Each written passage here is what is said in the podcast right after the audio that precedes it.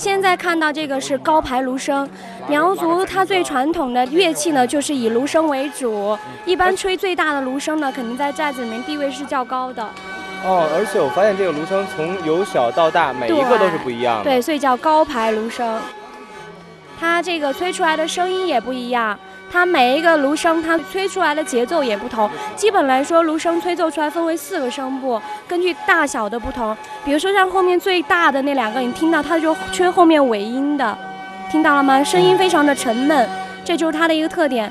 苗族里面的男人呢，也善于跳舞，但是呢，他们最主要还是以吹乐器为主，包括我们刚才看到那个吹木叶。就平时的一个叶子，它都能吹奏出一盒非常好听的歌曲。而且，吹木叶不仅仅只是苗族，布依族也有。布依族的吹木叶也是一个非常出彩的节目，但是他们的用意不同。布依族的吹木叶就是拿来呃谈恋爱的啦。哦，那刚才其实我们看又回到刚才的话题啊，锦鸡舞的话题。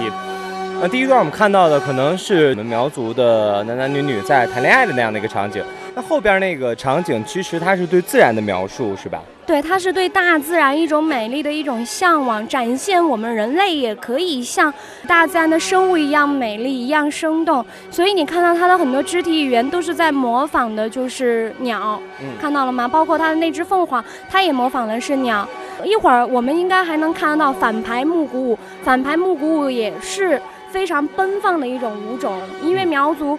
始终是生活在我们贵州的这种山水之间，哈，同样的也是崇尚大自然的这种雄伟，所以他们的舞蹈你会发现，如果场子不够大的话，肯定是跳不起来的。一会儿就能看到了。